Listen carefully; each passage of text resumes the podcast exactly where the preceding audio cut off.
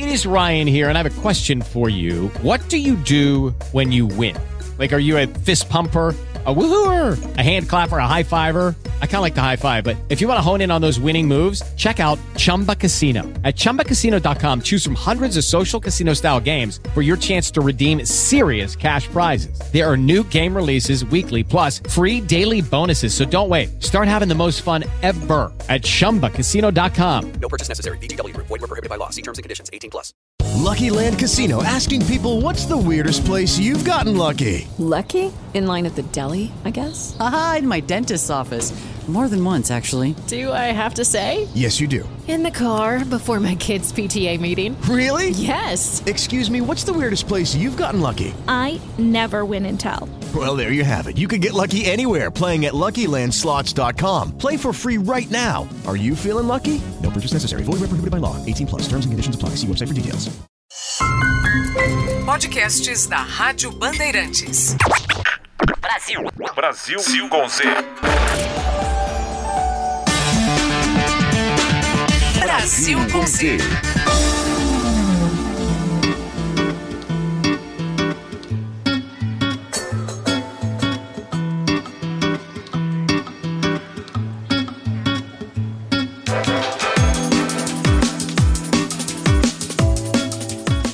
Olá, você embarca agora na sua volta ao mundo semanal, o Brasil com Z. Comigo, direto de Paris, Sônia Blota, e com ele, de São Paulo, Cristiano Panvec. Olá, Cris. Oi, Sônia, grande abraço para você, para ouvinte ligado aqui na Rádio Bandeirantes. Estamos juntos em mais uma semana, em mais um Brasil com Z, o nosso encontro para colocar o Brasil no mundo. Primeiro veio a pandemia e pegou o mundo de surpresa. A inflação começou a crescer por todos os lados. Aí, no dia 24 de fevereiro, vem uma guerra na Europa. Estamos vivendo agora um fenômeno chamado desglobalização. As maiores economias do planeta tendem a proteger o próprio quintal, especialmente quando falamos de alimentos e energia aquilo que gostaríamos: um mundo sem barreiras comerciais, países conectados por uma economia mais justa, eficientes cadeias globais, tanto de fornecimento quanto para redução da pobreza. Isso volta a ser um sonho? E aí, Cris? Sônia, quem vai responder pra gente é o Roberto Ibel, ele que é professor de Relações Internacionais da ESPM de Porto Alegre, está conosco no Brasil com Z desta semana. Roberto, seja bem-vindo, tudo bem? Tudo bem. Roberto, a gente, na escola, lá no primário, a gente aprende nas aulas de história que qualquer marco temporal histórico não se resume a apenas um fato, né? Isso leva tempo, é um período, enfim. Mas a gente atravessa já nos últimos tempos fenômenos que a gente tem observado no nosso cotidiano global, é, que é a questão da pandemia. Agora a gente tem a guerra entre, entre Rússia e Ucrânia. Lá atrás, no final da década passada, tivemos a crise financeira de 2008. Isso tem gerado um processo que todo mundo tem considerado aí, alguns especialistas classificado como desglobalização.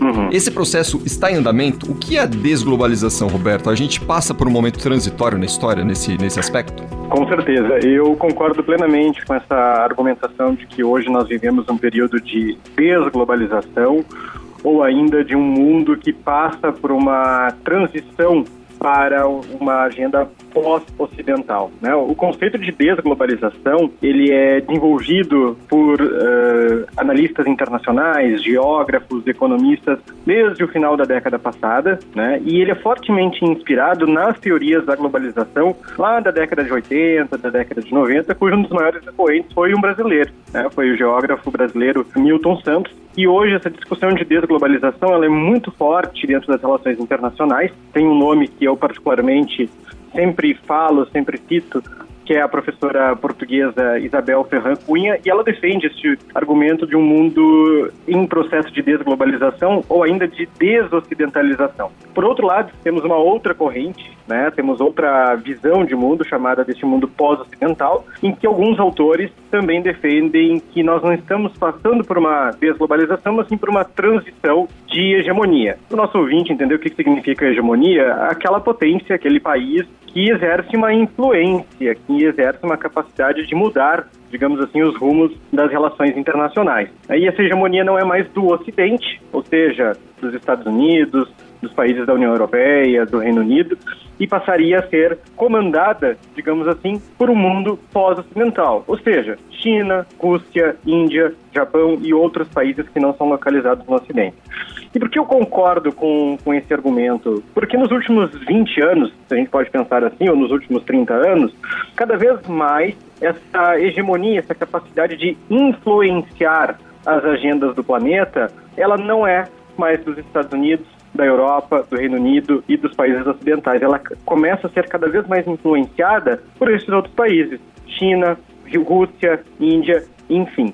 E aí a gente tem um outro ponto para concluir esse, esse raciocínio. A questão da globalização, ela era grande promessa, né? Como você bem colocou, na época da escola a gente estudava ah, a globalização, ela vai integrar os povos, vai integrar a economia, enfim. E na prática, a gente acabou vendo que essa integração ela não foi total nós vimos sim uma integração de mercado. Hoje eu posso ligar aqui meu computador e comprar um item, um produto da China, de Taiwan, e em cinco dias, uma semana, ele está na minha casa. Essa globalização de mercadorias e capitais, ou seja, do dinheiro, ela funciona perfeitamente. Mas a integração né, entre, entre os povos, entre os diferentes países, ela não se deu da mesma maneira. Tanto é que hoje ainda nós temos um controle de fronteiras, um controle migratório muito forte, e muito claro entre o norte global e o sul global. Né? Então essa livre mobilidade ela não existe na prática. Essa promessa da globalização ela não se concretizou. Ô Roberto, e dentro desse aspecto, é, você coloca aí o mundo pós-ocidental, né, com a influência de outros países, é, o que, que os regimes que lideram essas nações, o pensamento político, filosófico é, determinado pelos governantes destes países, eles influenciam nesse processo que vai totalmente em outra direção em relação ao que a gente conhece hoje pelo mundo democrático aqui ocidentalizado? Eles influenciam muito, porque nós temos não apenas uma nova forma de se relacionar no plano internacional, né? A globalização plena, ela atingiu seu ápice ali nos anos 2010, 2014, 2015, e aí ela entra num processo de estagnação e agora num processo de desglobalização, na qual os regimes políticos eles têm uma grande influência. Por quê? Você tem uma substituição de uma promessa de um mundo cada vez mais democrático, um regime de participação popular, ou seja, coletiva, em substituição a agendas cada vez mais extremistas, cada vez mais autoritárias. Você tem não necessariamente a vitória né, de partidos eh, autoritários nas eleições, inclusive aqui no Ocidente, mas eles ganham cada vez mais espaço, tanto nos pleitos eleitorais, como também nas redes sociais, que é a grande discussão hoje, né? Nessa globalização da informação, também entra a discussão sobre como o autoritarismo, como o discurso ultranacionalista, ultraconservador, extremista ele também ganha cada vez mais adesão, cada vez mais adeptos nas redes sociais, né? E não apenas por parte desses regimes autoritários, por exemplo, da China, da Coreia do Norte, que é um país extremamente fechado, mas também a gente vê isso em países democráticos, onde os partidos com essa causa mais autoritária, mais conservadora, têm ganhado cada vez mais, mais espaço como por exemplo na França, nos Estados Unidos, no Reino Unido, no próprio Brasil, a gente pode falar em certa medida. Né? Então, isso é um novo fenômeno, ou melhor, é uma característica deste novo processo da globalização, do qual a gente chama de desglobalização. Roberto Ibel, professor de Relações Internacionais da ESPM de Porto Alegre, conversando conosco aqui na Rádio Bandeirantes. Ô, Roberto, é, a globalização, ela partia do princípio, uh, uma das essências ali, da deslocalização das coisas, de pessoas, de estruturas, de plantas, de fábricas, de investimentos, enfim. É, e talvez esse processo de desglobalização é, corra num caminho inverso, né?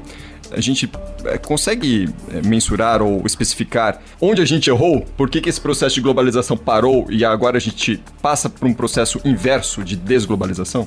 Eu não diria que é necessariamente um erro, porque quando a gente fala em erro, nós sempre temos a tendência de procurar responsáveis e culpados. Né?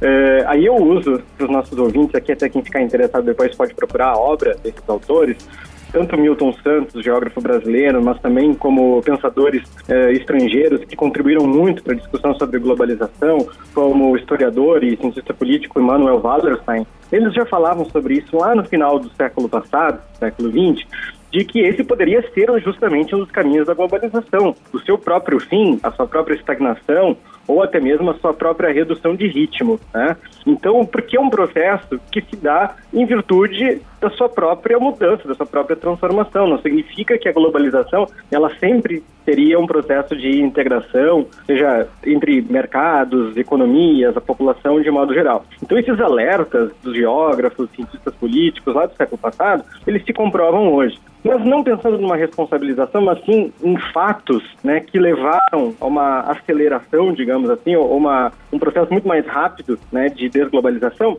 eu diria, em certa medida, alguns acontecimentos geopolíticos das últimas décadas e geoeconômicos. Eu diria, por exemplo, a crise do euro de 2012, da zona do euro, a própria questão do Brexit, né, a ascensão de movimentos nacionalistas, movimentos de extrema direita, inclusive, os conflitos internacionais que não foram solucionados pelos organismos internacionais. Né? Então, a gente teve guerra no Iraque, guerra no Afeganistão, guerra na Síria, agora esta guerra na Ucrânia, na qual os organismos internacionais, como a ONU principalmente, não resolvem, não conseguem chegar a uma solução. E aí a grande promessa da globalização, aí para os nossos ouvintes né, um pouco mais antigos, mais experientes, devem lembrar que lá nos anos 80, nos anos 90, a grande promessa era que a ONU e as outras instituições internacionais substituiriam, em certa medida, o papel dos Estados Unidos e da antiga União Soviética na solução de conflitos internacionais, ou seja, teriam mais poder, teriam mais hegemonia e na prática isso não aconteceu. Essas organizações internacionais, elas têm um papel importantíssimo hoje, fundamental, mas elas não conseguem substituir os estados, né? ou seja, não conseguem substituir os países. Então eu diria que esse talvez é um dos pontos em que tem acelerado a, esse processo de desglobalização e rumo ao mundo pós-ocidental, em certa medida, na qual os estados ainda têm um grande poder de transformação e também de interferência nesses temas das relações internacionais, que não foi, talvez, em certa medida, não conseguiu ser substituído pela ONU e por outros organismos internacionais, como a própria União Europeia, né, que acabou explicando a crise do euro de 2012 e o próprio Brexit em 2016. Aliás, esse aspecto é interessante, Roberto, porque a gente levantou muito, muito essa questão quando a gente começou a discutir a guerra entre Rússia e Ucrânia, né, o papel desses organismos é, internacionais no mundo atual. Uma reforma desses organismos faz sentido? Tendo em vista todo esse processo diferente que a humanidade passa atualmente? Com certeza. As organizações internacionais que nós temos hoje, as principais, todas do sistema ONU, né, a ONU, a Unesco, a Unicef, a Organização Mundial da Saúde, que a gente ouviu falar muito nos últimos dois anos por causa da pandemia, todas são organizações que nascem numa lógica do pós Segunda Guerra Mundial, depois de 1945, em que o mundo era diferente, a sociedade internacional era muito diferente de hoje, do século 21, 2022. Né? Então, é natural que as organizações, como por exemplo uma empresa privada, uma grande corporação, que muda suas práticas, os seus produtos, até o seu posicionamento de marca, né? vamos pensar aí as grandes multinacionais, as organizações internacionais também devem passar por esse processo de reforma, de transformação e reestruturação. Aí eu destacaria né, a questão do Conselho de Segurança da ONU, que tem os mesmos membros permanentes desde a Segunda Guerra Mundial. Né? E que hoje nós temos um mundo em que outros atores, que são potências, não têm um direito de assento permanente, um direito de veto, inclusive, no Conselho de Segurança. Por exemplo, a Índia, a Alemanha, o Brasil são potências, assim como Turquia, Arábia Saudita, Israel, né, e que não têm um poder de veto, não têm um assento definitivo, permanente no Conselho de Segurança da ONU. Então, qualquer ação, qualquer questão, como a guerra da Ucrânia agora, ela sempre será vetada, qualquer sanção sempre será vetada, porque são sempre as mesmas potências, são sempre aqueles os mesmos países que têm aquele direito de voto e direito de veto. Né? Então, eu acho que é fundamental, hoje pensando como professor de relações internacionais, inclusive como economista, que essas instituições, esses organismos internacionais passem por uma reforma que seja, claro, construída de maneira democrática, coletiva e plural, até para que a gente possa pensar nas próximas etapas da globalização e da integração do sistema internacional. Roberto, claro que enfrentar esse processo de desglobalização é muito menos complicado quando você tem dinheiro. Então, talvez para os países de primeiro mundo, a coisa não vai ser fácil, claro que não, mas vai ser muito menos. vai ter, gerar muito menos dores de cabeça do que para nós do terceiro mundo. Pensando no nosso quintal, tendo em vista que tudo é muito atrelado no mundo, e a gente observou isso na pandemia, com, quando a gente teve dificuldades incríveis com o fornecimento de respiradores, por exemplo, insumos uhum. para medicamentos. É, uhum. Agora, com a guerra na Ucrânia, que o Brasil acompanha, mas está de olho e preocupado com fertilizantes, por exemplo, uhum. como é que esse processo nos atinge? Como é que vai ser fazer essa travessia pelos países de terceiro mundo? Como é que a uhum. coisa vai se acertar para nós aqui que temos uma condição muito diferente dos, dos líderes mundiais? É certamente no aspecto econômico. É a resposta que eu sempre dou para os meus alunos, eh, principalmente de economia política internacional. Pelas condições do nosso perfil de produção e de exportação do Brasil e dos demais países do, do sul global, da periferia, o terceiro mundo, enfim, o termo que, que preferirem utilizar, é que nós somos especialistas, somos expertos em produção de produtos específicos. O Brasil, no caso, é um grande agroexportador, né? ou seja, nós exportamos commodities agrícolas, soja, proteína animal, né, as carnes, diversos tipos de grãos, óleos, enfim. O Brasil se especializou nisso. Hoje o Brasil tem uma das indústrias do setor da do setor With lucky landslots, you can get lucky just about anywhere. Dearly beloved, we are gathered here today to Has anyone seen the bride and groom? Sorry, sorry, we're here. We were getting lucky in the limo and we lost track of time. No, Lucky Land Casino with cash prizes that add up quicker than a guest registry in that case, I pronounce you lucky. Play for free at LuckyLandSlots.com. Daily bonuses are waiting. No purchase necessary. Void were prohibited by law. 18 plus. Terms and conditions apply. See website for details. De agricultura mais modernos, né, mais desenvolvidos do mundo. Mas, por outro lado, o Brasil tem uma carência muito grande, uma dependência muito grande na importação de manufaturados, importação de petróleo refinado, por exemplo, combustível, né, peças, equipamentos, como a gente, você bem falou, na pandemia, agora respiradores. Então, o Brasil ele, e os outros países do sul global, terceiro mundo, enfim, entram nessa relação de dependência. Se no passado né, era dos Estados Unidos, da União Europeia, do Reino Unido e outros países, hoje essa dependência ela também passa por um processo de substituição, né? Substituição aí de exportadores, né? Não de exportações, mas de exportadores. Então, para a China, para a Índia, para a Rússia, para os países do Sudeste Asiático, então eu diria que esse é o maior impacto, porque qualquer oscilação, qualquer questão geopolítica, geoeconômica, qualquer conflito que altere os preços, que altere essa demanda, essa procura, né, certamente vai impactar na nossa produção, ou seja, na nossa oferta. E se afeta oferta e produção e demanda e procura, ou seja, vai afetar a economia de modo geral. Então, a questão que eu sempre trago, claro que não é pensar né, num, num futuro utópico, num cenário né, hipotético, mas eu sempre faço esse alerta para os meus alunos de relações internacionais, né? Começar a pensar na diversificação da indústria brasileira e dos demais países do sul global. Né? Não ser apenas dependente da agroexportação, mas também talvez da exportação de outro tipo de commodity, de outro tipo de produto manufaturado, de serviços, de conhecimento, enfim, de modo geral, pensar em outras alternativas para não sermos tão dependentes de poucos compradores. Né? Acho que essa é a questão principal, poder diversificar a nossa exportação e a nossa produção, tanto doméstica como também para o exterior. Roberto Ibel, professor de Relações Internacionais da ESPM de Porto Alegre, conversou conosco no Brasil com Z desta semana. Roberto, muitíssimo obrigado pela aula aqui, pela sua participação conosco na Rádio Bandeirantes. Seja muito bem-vindo, volte sempre aqui conosco, hein? Eu que agradeço pelo espaço, muito obrigado a todos. E o Roberto Ibel falava sobre os organismos internacionais. Nesta semana, as Nações Unidas divulgaram um novo relatório, uma perspectiva sobre os refugiados da guerra entre Rússia e Ucrânia. Ana Luísa Bessa tem mais informações para a gente aqui no Brasil com o Zé.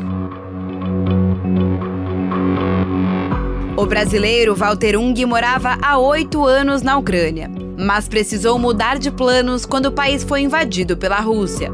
Para fugir da guerra, ele voltou ao Brasil através de um avião enviado pela FAB e teve que deixar todos os seus pertences para trás. Eu literalmente saí para uma noite, onde foi a primeira noite dos ataques. A gente só levou a roupa para dormir, né? E a gente acabou decidindo sair da cidade porque possivelmente correria muito risco de estar lá. Então eu vim para cá literalmente com uma mochila nas costas, só com a roupa do corpo, basicamente. Eu saí de Kiev, a Ucrânia, Passei por cinco países, demorei ao todo 14 dias até chegar no Brasil. Eu acabei sendo o último brasileiro a embarcar no voo da FAB, porque eu embarquei em Lisboa, no meio, quando ele parou para abastecer. Walter é um dos mais de 5,26 milhões de indivíduos que deixaram o território ucraniano desde que o conflito começou. De acordo com a última previsão da Acnur, a agência da ONU para refugiados, cerca de 8,3 milhões de pessoas devem fugir da Ucrânia até o final deste ano. O novo número é mais do que o dobro da estimativa divulgada no começo da guerra, de 4 milhões, uma marca que já foi ultrapassada. Já são mais de dois meses de confronto no leste europeu, com intensos ataques e bombardeios. E o impacto humanitário deve se manifestar por muitos anos, mesmo com o fim da guerra, de acordo com Luiz Fernando Godinho, porta-voz da Acnur no Brasil destruição da infraestrutura civil, da infraestrutura urbana, dos serviços de saúde dentro da Ucrânia, só vai prolongar a situação dessas pessoas que deixaram o país, porque elas não vão ter condições de regressar, de se reestabelecer num país devastado. Isso também impacta diretamente aquelas pessoas que estão dentro da própria Ucrânia. Já são mais de 12 milhões de pessoas que foram forçadas a deixar os seus locais de origem, mas que permanecem dentro da Ucrânia. O impacto humanitário do conflito ele tende a permanecer por muitos anos, ainda que se chegue a um acordo de paz. Sem perspectiva de um cessar-fogo próximo, o povo ucraniano continua se deslocando para tentar sair do país, principalmente para terras vizinhas. Brasil com Z faz uma rápida pausa, nós voltaremos em instantes. Na Bandeirantes, Brasil com Z. Nós estamos de volta com o Brasil com Z aqui pela Rádio Bandeirantes. Dezenas de cidades da China estão atualmente em confinamento parcial ou total. A China que atravessa um novo ciclo de casos de Covid no país. Houve um aumento exponencial da doença em algumas cidades. Disseminação da variante Omicron que chegou por lá e tem atingido algumas cidades com mais força. Entre essas cidades, duas referências chinesas, Pequim e Xangai. Isso, claro, gera um burburinho danado, globalmente falando, economicamente falando. Justamente por todo esse burburinho econômico mundial que isso provoca, e inclusive com reflexos aqui pra gente, aqui no Brasil, a gente convidou para discutir o assunto aqui no Brasil com Z desta semana o senhor Otaviano Canuto, ele que é ex-vice-presidente do Banco Mundial e membro do Policy Center of the New South, está conosco aqui no Brasil com Z. Senhor Otaviano, seja bem-vindo, tudo bem? Tudo bem, é um prazer estar aqui com vocês. Já é possível. O assunto é duro, mas falar é bom. Exatamente, exatamente. Senhor Otaviano, já é possível mensurar os impactos desse movimento na China, uma vez que talvez o mundo, é, algumas semanas atrás, falasse assim: ufa, vamos agora retomar uma normalidade, mas a China foi lá é. e fecha tudo de novo e, claro, gera toda essa apreensão. Já é possível ter uma ideia do que isso pode causar globalmente falando, uma vez que nem tínhamos começado a dar sinais de recuperação e de sair com a cabecinha para fora da água, né? Podemos certamente. É estabelecer os sinais, né? Quer dizer, se trata de um choque de oferta que se acrescenta àqueles derivados da invasão da Ucrânia pela Rússia, né? Uhum. O que está ocorrendo na China com os lockdowns, por conta da, da, da rigidez e da ambição de Covid-0 na política eh, estabelecida na China, a gente já, já vem assistindo a emergência de novos choques de oferta do mesmo estilo de rompimento de cadeia de suprimento que a gente viu uh, aumentando a inflação global no ano passado. Pois bem, uh, um primeiro sinal disso é o seguinte: é, é tem sido a revisão para baixo das estimativas, nas projeções de crescimento econômico da China para esse ano.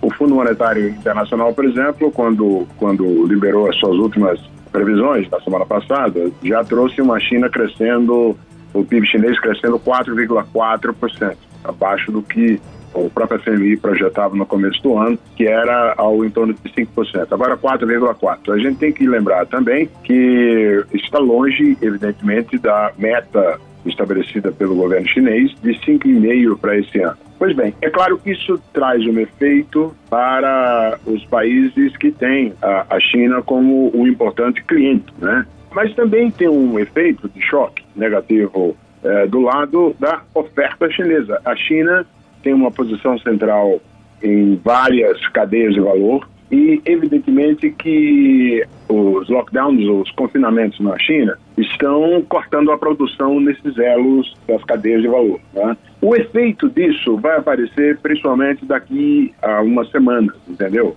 O que já está sendo transportado uh, via, por via marítima né, ou por via aérea já está, digamos, é, reflete as condições de produção antes de lockdown. Então, o, o, ponto é que a gente vai ter, daqui a algumas semanas, carência de semicondutores que são importantes na, na produção de automóveis, uh, na produção de tudo que se usa semicondutores hoje, drones, para quem o, o utiliza no, no agronegócio, além, evidentemente, do efeito uh, de preços uh, sobre outros produtos. Então, os lockdowns da China vão provocar, e o efeito vai aparecer já daqui a pouco, uma, um choque de oferta restringindo e aumentando o preço em eras de cadeias de valor eh, importantes do mundo. Se a gente pensar nas cidades que já estão em processo de lockdown, eh, você tem quase 200 milhões de chineses, né?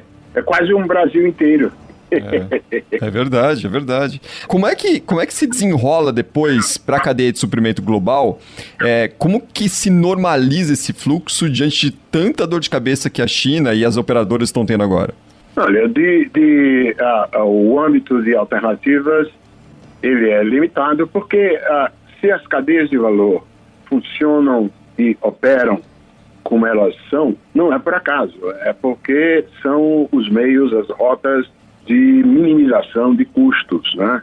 É, o modo pelo qual a, a globalização, a integração via cadeias globais de valor contribuiu para a inflação baixa e para aumento de, de, de, de, padrão de vida no mundo, é, se deu por conta da, das oportunidades de minimização de custos e de maximização de eficiência com a configuração de cadeias de valor.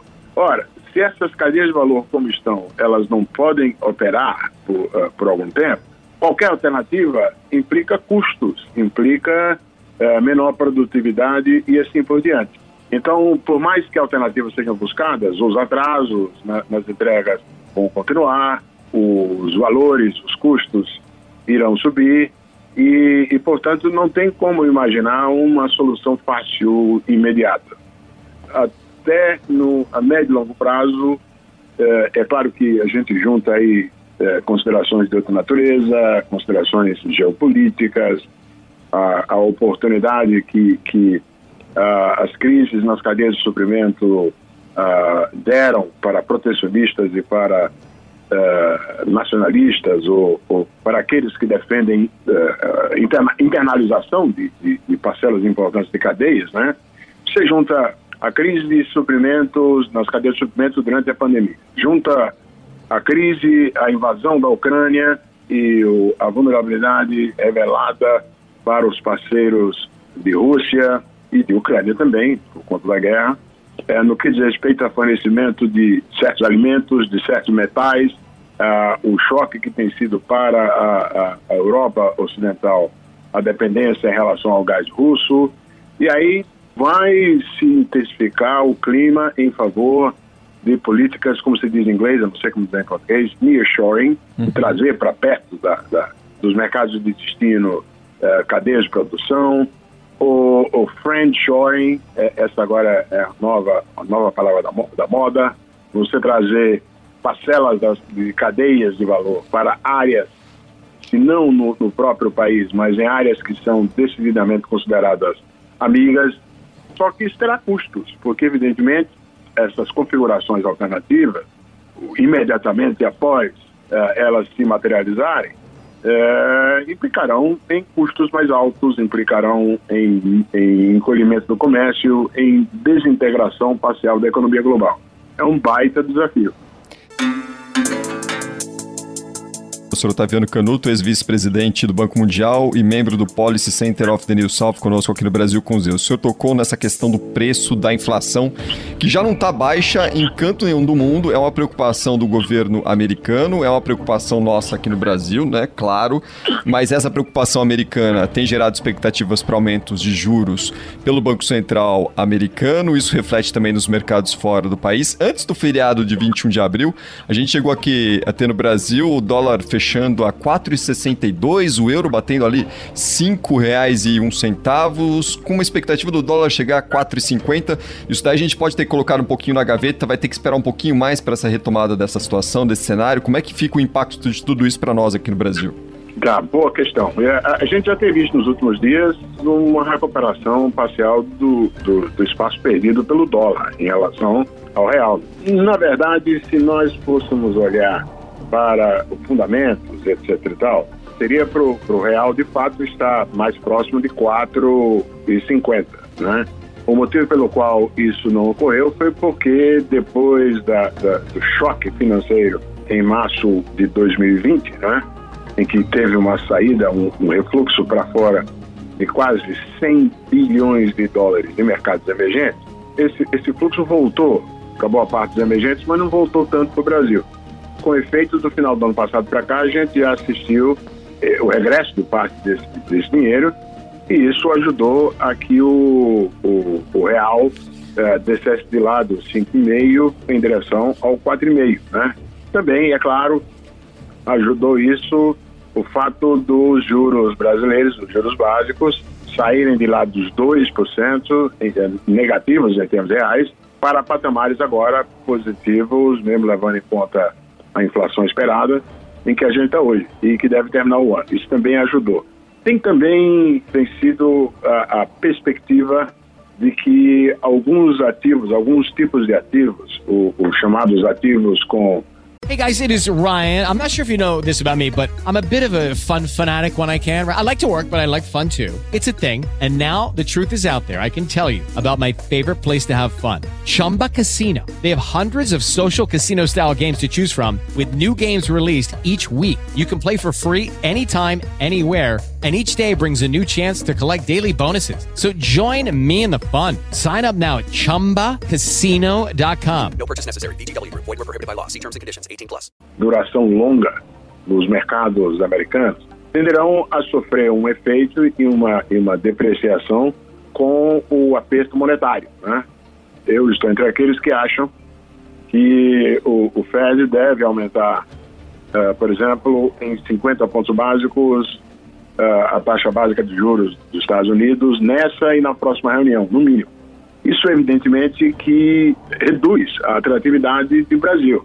Mas, como a nossa condição de, de conta corrente ela é boa, tem o benefício dos preços de commodities ajudando esse saldo em conta corrente, então, portanto, a subida de juros norte-americana, ela, se ela vier bem mais pronunciada do que, do que se pensava uh, alguns meses atrás, ela de fato vai tirar um pouco de atratividade de papéis brasileiros, mas não é capaz de provocar algum, algum choque. O que eu estou querendo dizer é que, é, se não 4,5, o câmbio brasileiro também não vai voltar para o patamar de, de desvalorização em que esteve boa parte do tempo o ano passado e na segunda metade de 2020 os poucos brasileiros que têm condições que vão para Disney, então agradecem ao senhor, viu, seu Otaviano? Otaviano Canuto, ex-vice-presidente do Banco Mundial, membro do Policy Center of the New South, conversou conosco aqui no Brasil com Z. Muito obrigado, senhor Otaviano, pela atenção conosco aqui na Rádio Bandeirantes mais uma vez. Até uma próxima. Até uma próxima. Um abraço.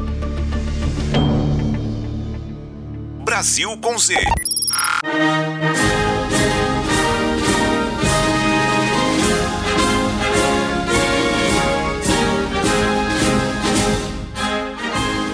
Cris, ouvintes, essa história das eleições francesas ainda não acabou.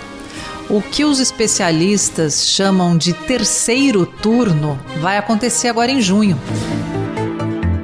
É, Emmanuel Macron precisa de maioria no parlamento, aqui na França, né, que é um presidencialismo, mas é considerado um semipresidencialismo, porque o primeiro-ministro é quem manda em toda a política interna e também controla o parlamento. É, então, as eleições legislativas que vão acontecer agora em junho são muito importantes. E oposição a Macron não falta. Jean-Luc Mélenchon, da extrema esquerda, até já se candidatou ao posto de primeiro-ministro. E Marine Le Pen, da extrema-direita, diz que vai continuar fazendo uma forte oposição a Emmanuel Macron, dizendo é, França para os franceses, que foi o mote que ela utilizou durante toda a campanha. Macron fala de uma França forte dentro de uma União Europeia forte. E como a França tem a presidência da União Europeia, Macron vai ter que se dedicar tanto à política interna, né, uma inflação que não está agradando em nada aos franceses, como também ao bloco, né, que o elegeu, que não que o elegeu, na verdade quem o elegeu foi o povo, claro, mas o bloco o apoiou, melhor dizendo. Então, Macron vai precisar acenar tanto para a União Europeia quanto para os franceses e prometeu rever aí seu ponto polêmico, que é realmente aquele que ele havia proposto no primeiro mandato de mexer na idade da aposentadoria, fazer um aumento gradativo de 62 para 65 anos. E essa história pegou muito mal por aqui e ele falou, prometeu aí na, durante a campanha de corpo a corpo do segundo turno que vai rever essa medida. Então, é, a gente sente que uh, as voltas que Macron está dando pela França estão muito mais constantes, né? Ele que ficava mais é, no gabinete do Palácio do Eliseu e também muito voltado para as questões europeias, agora está indo aí para as ruas, está conversando com a população, está sendo aplaudido, está sendo vaiado, mas de fato ele não tem uma missão fácil pela frente.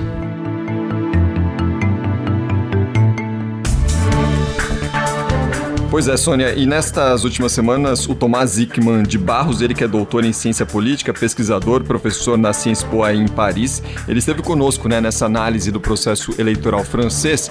E para a gente fechar, pelo menos momentaneamente, essa página França e eleições francesas, ele fez para a gente uma análise final da eleição de Emmanuel Macron.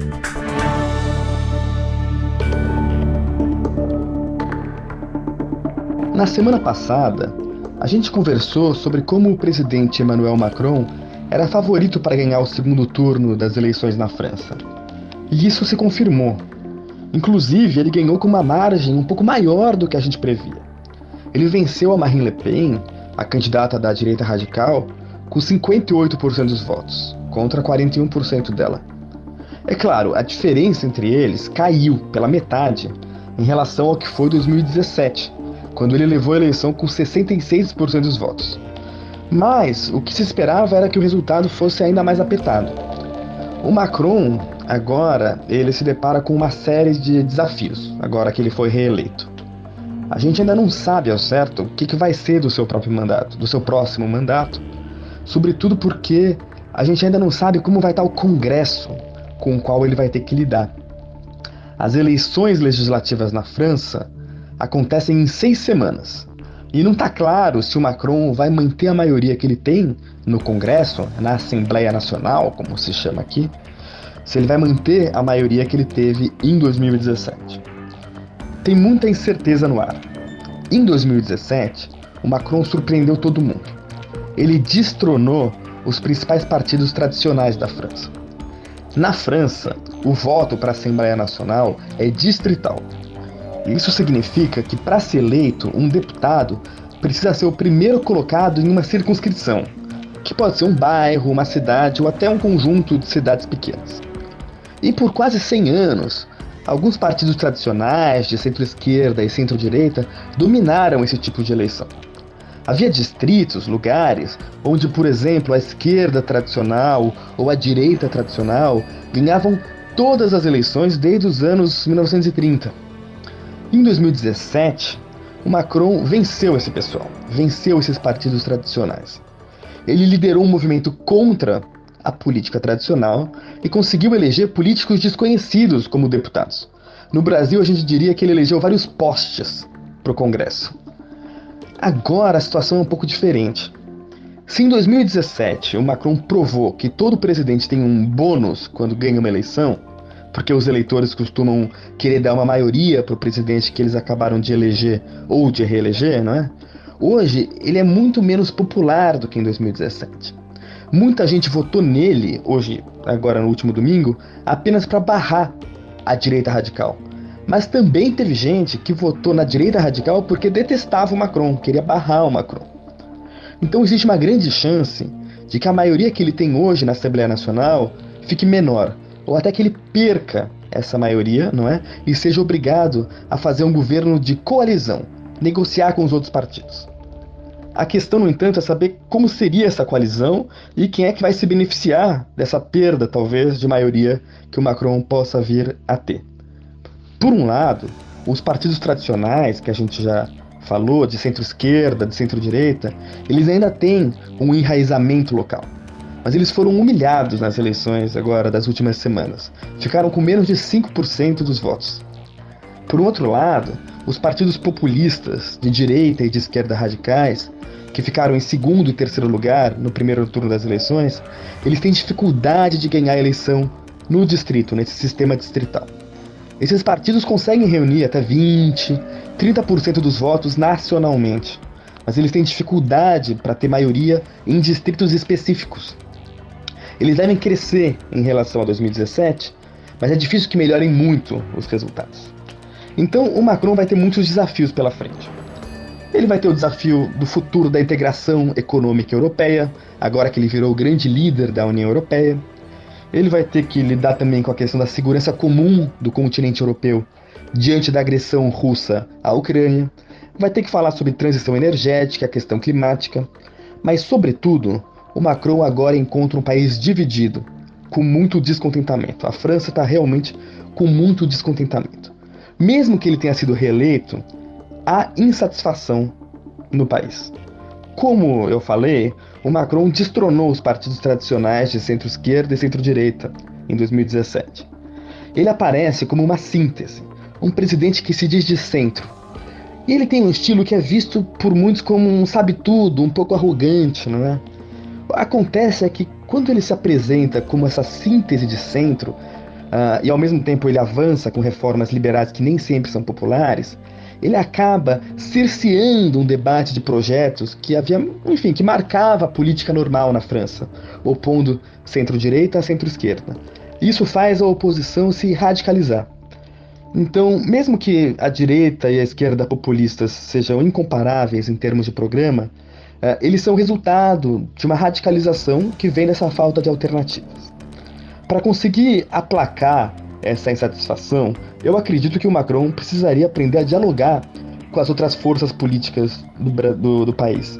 Sobretudo, ele precisaria fazer concessões em políticas sociais. Se ele não fizer isso, é provável que ele tenha um mandato ainda mais turbulento do que o último e que vai fortalecer ainda mais os seus adversários para 2027. Tá, então a análise do Tomás Hickman de Barros, doutor em ciência política, pesquisador, professor na Sciences Po em Paris, fazendo uma análise sobre o resultado final das eleições na França. Nós vamos para um rápido intervalo. O Brasil com Z volta em instantes, daqui a pouquinho tem Paralelo 49 para você.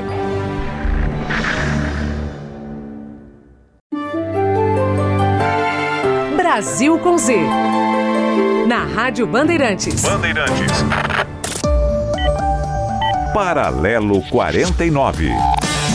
A linha imaginária do mapa mundi que passa por Paris, centro da Europa, conectada direto com o Brasil. Com Z.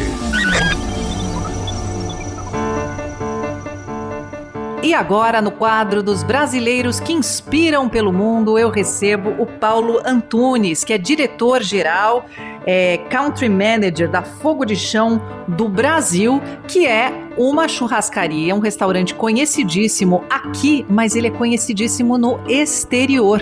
E tem vários lugares do planeta e todo mundo que conhece o rodízio, que é algo do sul do nosso país, que é bem típico esse, esse nosso esse nosso não é só o tempero, é esse jeito de servir que é totalmente original. Ele ganhou aí todo o planeta. Eu gostaria que você falasse sobre esse sucesso, Paulo, e essa, e essa expansão né, dos restaurantes que ela acontece ano após ano. Todo mundo reclama de crise, mas a empresa vai muito bem, obrigada, né? Oi, Sônia.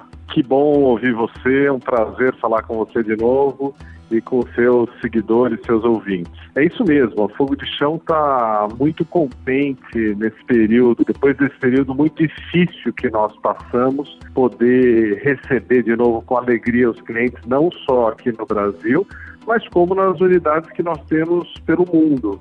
E crescendo muito forte e poder levar essa cultura, essa arte do churrasco, essa arte gaúcha que é só nossa para o mundo. E desta maneira, quer dizer, com uma experiência que a pessoa come à vontade no nosso market table, que é o buffet de saladas, come diversos cortes e com opcionalidade. Você pode ir comer diversos cortes na experiência completa, pode comer um corte só com o buffet de salada, pode comer só o buffet de salada. E agora, Sônia, com novidades, por exemplo, nesses três meses, próximos três meses, nós acabamos de adicionar o bone ribeye na experiência completa, que é, o que, que é? uma carne com osso. Isso é experiência, assim, premium do churrasco gaúcho. Mas Olha voltando só. ao teu comentário original, é isso mesmo. Dá para ter a experiência fogo de chão nos Estados Unidos e agora com muito mais lojas, com gaúchos trabalhando nas operações no México, no Oriente Médio em breve em outros países. E na China também, né? Na China ainda não, mas oportunamente nós teremos na Ásia. Ah, porque assim, o que a gente ouve dizer é que a abertura na Ásia é muito aguardada. A dos Emirados eu conheci, é impressionante como consegue, como vocês conseguem passar o mesmo know-how, né? Que é essa experiência do buffet com a carne. É, eu costumo dizer que até vegetariano frequenta é, é, É o verdade. sistema, né, de rodízio brasileiro. Você não sabe, tem novidades para bar. Nós acabamos de reinaugurar a Fogo de Chão Bandeirantes e adicionamos um cigar lounge, né, que a gente chama de Next Level Lounge. Dá para você, depois da refeição, depois de curtir o bar, e ah, poder desfrutar de um charuto ah, na charutaria. Enfim, então tem muitas novidades aguardando as pessoas que querem ah, um momento, desfrutar de um momento único. Porque depois da pandemia, Paulo, todo mundo precisou se reinventar e algumas coisas ficaram, como delivery, né? Que isso foi descoberto por boa parte dos restaurantes, os pratos mais executivos, para quem não quer, por exemplo, se dá uma passadinha na hora do almoço, porque você não quer comer muito, isso é a cara de São Paulo, né? Mas você tem aí uma boa alimentação. Agora, quando a gente fala hoje em dia restaurante, a gente está falando muito de valor agregado e a gente percebe que assim as atrações que estão no entorno dos restaurantes, quer dizer, além da é uma coisa que vai além da comida, é algo que você tem que se programar, que é, é a cara do gaúcho. Eu sinto que é a cara do paulistano, muito do paulista de uma maneira geral, mas é algo que você conquista o Brasil e o mundo, assim, se você conseguir explicar como é que funciona a proposta, né? É verdade. E a Fogo de Chão se consolidou, como você mesmo, quer dizer, se iniciou no Sul e se consolidou aqui em São Paulo como a referência em, em lugar para comer carne desde os anos 90 e, e foi expandindo. Hoje, no entanto, o número de ocasiões que você pode vir na Fogo de Chão é enorme. Então, desde fazer um evento ah, social com a sua família, com seus amigos, ou para sua empresa. Então, tem empresas que vêm e começam desde cedo com o café da manhã e passam o dia na Fogo de Chão fazendo o evento. Até o seu, sua celebração, seja um almoço ou um jantar, uma reunião, um almoço rápido, uma vinda para um happy hour, terminando com um cigarro, com um charuto. Então, assim, tem N ocasiões. Eu brinco que nós podemos fazer desde uma reunião rápida até uma celebração de uma bodas de ouro aqui com um corte indulgente, com um dry aged, com um wagyu. Então hoje realmente o leque de opções, mas a, a base está na hospitalidade, está em conseguir receber, está em ter esse ambiente, com esse serviço impecável, com essa oferta que agrada. Pois é, essa, essa né? história do serviço. É, é agrada grego- gregos e troianos. E assim, e eles, quando vêm com o espeto, quer dizer, eles vêm com toda a simpatia também, né? Eles não vêm só com a comida, com o oferecimento. Então, assim, é, é desse treinamento que eu falo, e eu queria saber como é, que, como é que se treina o pessoal, porque assim, eu considero que o Brasil tem o, mai- o melhor serviço do mundo. Nós somos experts em serviço, em mão de obra, não tem comparação. Você sabe que eu moro na França, é, eu já acompanhei como é serviço em outros lugares. Não tem como no Brasil. Quer dizer, não tem como a simpatia, não tem essa esse orgulho de você estar servindo.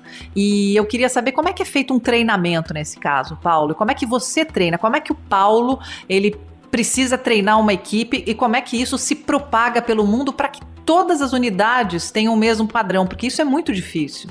Olha, eu concordo com você, eu sou fã do, da hospitalidade brasileira, eu já trabalhei na hotelaria, eu concordo com você que no mundo a hospitalidade brasileira é uma referência. E vou além. Não, não existe. A gente vê aqui na França, a gente morre de saudade do Brasil quando, quando a gente fala em serviço, simpatia até tem e tal, mas assim, não é igual. É muito diferente. É verdade, o Brasil, assim, é ele genuíno. é muito além no planeta. Então, aqui o grande segredo para o treinamento são duas coisas. É ter um material humano diferenciado, então é a seleção, e nós trazemos muitas pessoas do sul com as raízes já com o churrasco já de nascença, né?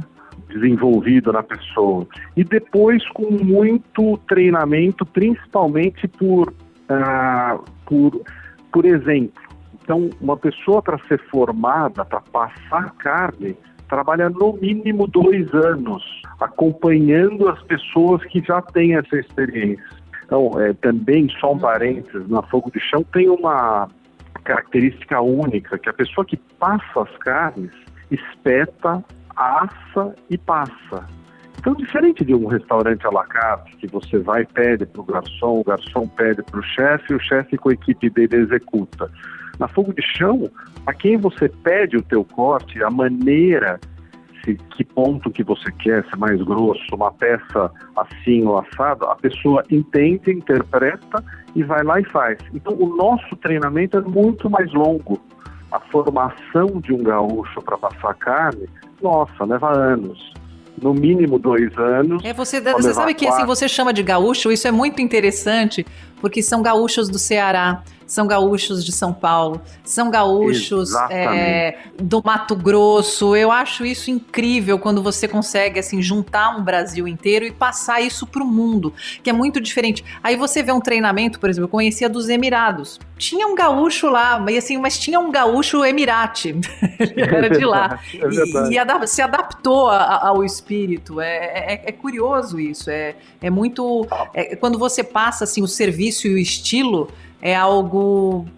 Eu, eu acho assim, eu, é um talento, né? Porque na verdade é, é, quando você fala assim, a arte do servir, né? Não é só comer, não é só uma boa comida que é, mas você também está colocando aí material humano. É, você está empregando gente. Humano, e... Exatamente, ele é cativado por, por acompanhar quem já faz aquilo e vai se desenvolvendo. Então nós já, digamos, enviamos para os Estados Unidos, ou para os Emirados, ou para o México, mais de 350 pessoas com expertise daqui, que morou, viraram cidadãos americanos e, e assim por diante, uh, espalhando essa cultura e essa alegria de servir. Olha, que bacana. E Paulo, como é que você se adapta? Como é que adapta? É, são várias culturas no Brasil e como se adapta às várias culturas do Brasil, né, que, que formam uma cultura que é a cultura da tua empresa, é, espalhada pelo mundo, que cada lugar tem sua cultura porque está espalhada em culturas diferentes. É, nós temos todo esse processo de formação e você tem toda a razão. Quando ela chega no local, ela não vai chegar sendo né, que tem essa posição de chefe gaúcho, né? Ou gerenciando, então, ela vai entrar numa posição de acompanhar quem hoje lá nos Estados Unidos, ou no México, ou no Oriente Médio, desempenha a função que ele um dia irá desempenhar lá. Você tem toda razão, tem especificidades da cultura, tem leis próprias, tem leis sanitárias, tem... então tem um treinamento adicional no local que ele acabou emigrando e para aprender e adaptar toda a cultura. E hoje a empresa Fogo de Chão tem muita ferramenta, desde ferramentas digitais, tem um portal chamado O Laçador, que tem um repositório de filmes e testes e para que a pessoa se recicle e aprenda, e tem muito treinamento no dia a dia da operação da loja. Então tem um treinamento on the job, tem treinamentos diários, tem treinamento semanal mais longo, Então, a, a, loja tem um monitoramento de como está o serviço e constrói uma agenda personalizada de treinamento para que esse serviço esteja sempre no nível que tem que estar. Tá. Paulo, e você do setor da hotelaria, né? É, tá no setor de restaurantes, mas o resumo da ópera é que você lida com o público. Como lidar com os humores, como estar aberto aí a críticas, é, elogios a gente sabe que tem vários, mas como é que você administra o material humano, chamado público? Você pegou no ponto certo, né? Nós estamos lidando com gente, seja com equipe, seja o público. Então, é, a primeira é entender estabelecer, engajar com o interlocutor. Então, o público, nós, nós temos que engajar e entender o que ele quer naquela experiência. Tem público, tem clientes nossos que não querem conversar, querem que traga os cortes e que sequer pergunte se ele tem, digamos, a preferência de um ou outro corte. Ao passo que tem outros clientes que nós sabemos o nome da esposa, do filho, da mãe, qual é a preferência do drink, que uh, um determinado, uma determinada pessoa come um corte só, então só faz aquele corte, naquele ponto específico. Então, realmente o segredo é engajar com o cliente na medida em que ele permite. Obviamente, interagindo e perguntando e checando se a experiência dele está como deve ser. E realmente aqui na Fogo de Chão o cliente é, é pego no colo, assim. E, e, e para isso a gente tem que fazer as perguntas. Olha, o senhor quer a experiência completa, quer o fogo gourmet, quer um gourmet com proteína, quer começar com um drink. E aí esta interação é o que acaba direcionando para onde vai o serviço. Olha só, e quando é que vai ter uma aqui em Paris? Olha, adoraria, adoraria servir com um sotaque francês você aí. Aqui precisa caprichar nos queijos. Então... É verdade, é verdade. tem, que tem que adaptar o buffet a cada país. Ah, o vinho nacional não tem erro. Não tem erro, é verdade, é Mas... é verdade. Mas olha que bacana. A gente conversou aqui no quadro dos brasileiros que dão orgulho pelo mundo, Paralelo 49, com o Paulo Antunes, que explicou aí todos os bastidores, como é que é o trabalho dele, né? Que já durante muitos anos aí à frente de, de, de empresas que lidam com o público mesmo. Essa não é diferente e tem que rodar o mundo e tem que entender cada cultura do mundo através da gastronomia e que isso o Brasil tem de sobra. Paulo, muito obrigada. Volte sempre aqui no nosso programa.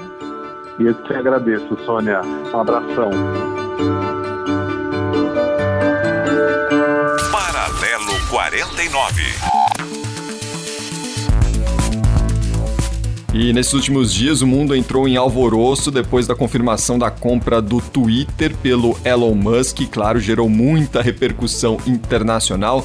Nos Estados Unidos, correspondente da Rádio Bandeirantes em Nova York, Eduardo Barão, acompanhou de perto toda a repercussão que envolveu essa compra, que agitou a internet, as redes sociais e vai trazer muitas repercussões para o nosso dia a dia, com certeza. O Barão está aqui conosco conta um pouquinho para gente. Barão. Aqui nos Estados Unidos, a semana acabou sendo bastante movimentada depois que o Twitter anunciou um negócio fechado com o bilionário Elon Musk, que vai adquirir a rede social. Foram idas e vindas na negociação até o conselho do Twitter bater o martelo e recomendar a venda. Elon Musk ofereceu um valor 38% acima do preço das ações, o que fez os papéis da companhia dispararem no mercado, uma alta de 6%. A transação está sendo estimada em 44 bilhões de dólares, cerca de 215 bilhões de reais. A compra ainda precisa ser aprovada pelos acionistas e pelos órgãos regulatórios americanos. O dono da Tesla e da SpaceX já possuía mais de 9% dos papéis do Twitter após uma compra realizada no fim de março. O Twitter foi fundado em 2006 tem mais de 215 milhões de usuários. O bilionário Elon Musk, por exemplo, que tem 83 milhões de usuários, disse que quer transformar a rede social em uma plataforma com mais liberdade de expressão e oferecendo aos usuários um controle maior sobre o que consomem. As possíveis mudanças do Twitter agora sob o controle de Elon Musk já estão gerando polêmica, enquanto alguns analistas entendem que a plataforma vai deixar de censurar pessoas e pensamentos, outros acreditam que o Twitter pode abrir uma porta perigosa para informações falsas e também o discurso de ódio. A notícia da compra da rede social por Elon Musk dividiu também os usuários. O termo Rest in Peace Twitter, que descansa em paz Twitter, chegou a ficar entre os mais mencionados. Mas muitos voltaram à plataforma, acharam que a partir de agora, com Elon Musk, é uma nova era à frente da rede social. Só o futuro dirá.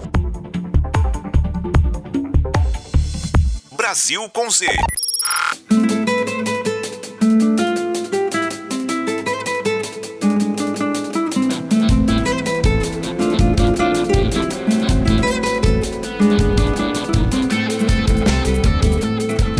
Ponto final nesta edição do Brasil com Z, que teve produção da Ana Luísa Bessa e do João Rossetti, trabalhos técnicos do Roberto Dias, do Roberto Rebeck, de toda a equipe do João Bissev, edição e sonorização semanais do KM Martins.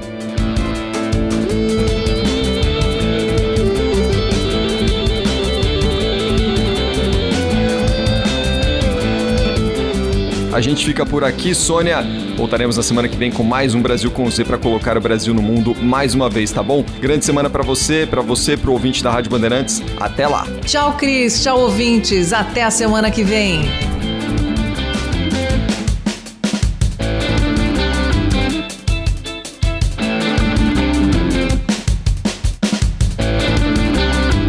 Termina aqui. Brasil com Z. Na Rádio Bandeirantes.